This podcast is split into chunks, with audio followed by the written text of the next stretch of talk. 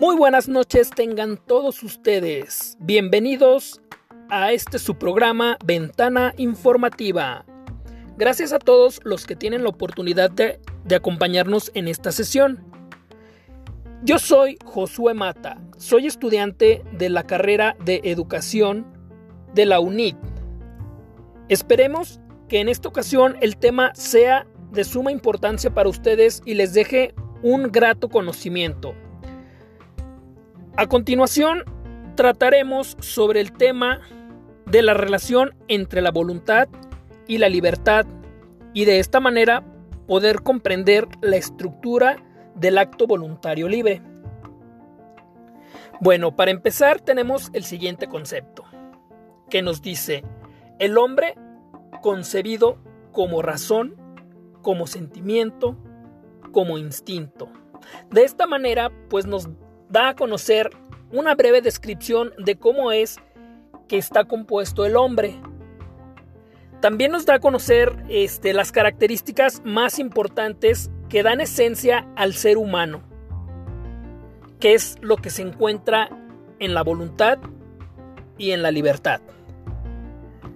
¿Qué es la voluntad? Es la capacidad de un ser racional para adoptar un determinado tipo de actitud o de postura. También nos dice que la es la capacidad para realizar determinadas acciones que de antemano se habían fijado o propuesto algún individuo. En pocas palabras, podemos decir que la voluntad es algo que nos motiva a realizar algo, por decir una meta que nos fijamos. Esta voluntad es aquella fuerza que nos da el valor y las ganas de salir adelante, de lograr nuestros objetivos. Al igual también de lo que es la libertad.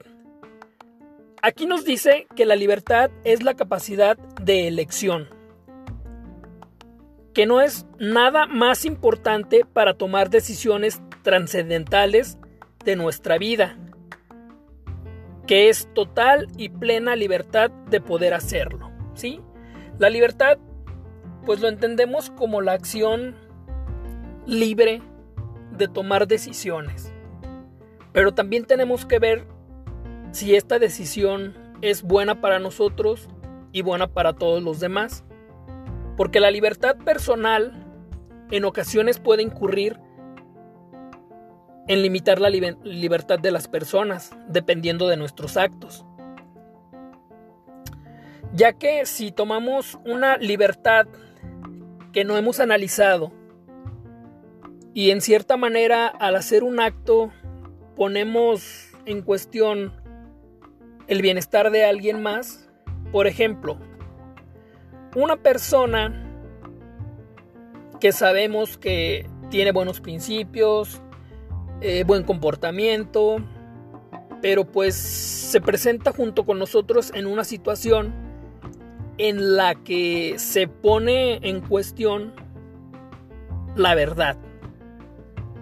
Y pues nosotros como seres humanos tenemos el instinto de la supervivencia, que es mm, otra cosa más que estar a salvo nosotros.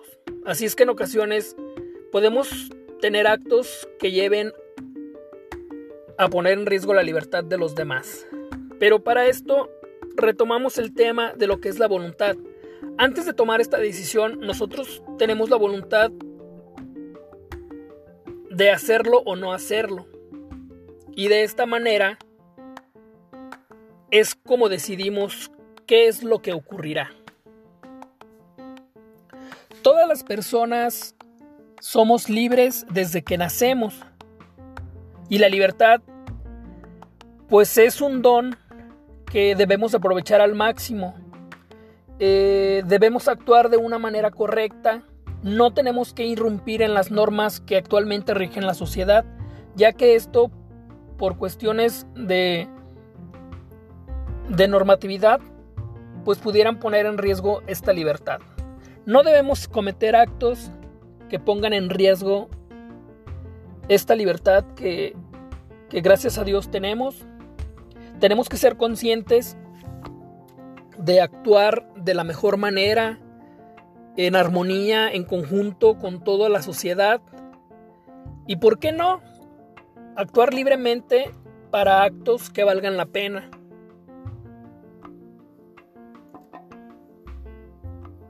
Bueno, pasando a otra cosa,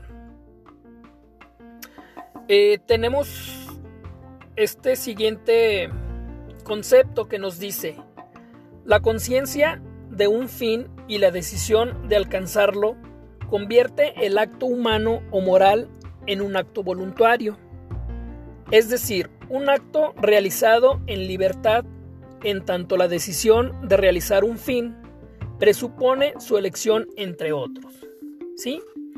Pues esto nos dice que, que el acto voluntario es aquel que hemos analizado previamente en conjunto con la voluntad de querer lograr algo, siempre y cuando llevemos esa libertad que nos permita realizar las, las, cosas de la mejor manera y que no ponga en riesgo nada de nuestra libre expresión y que nuestros actos no comprometan a ninguna otra persona, que los actos sean libres y soberanos.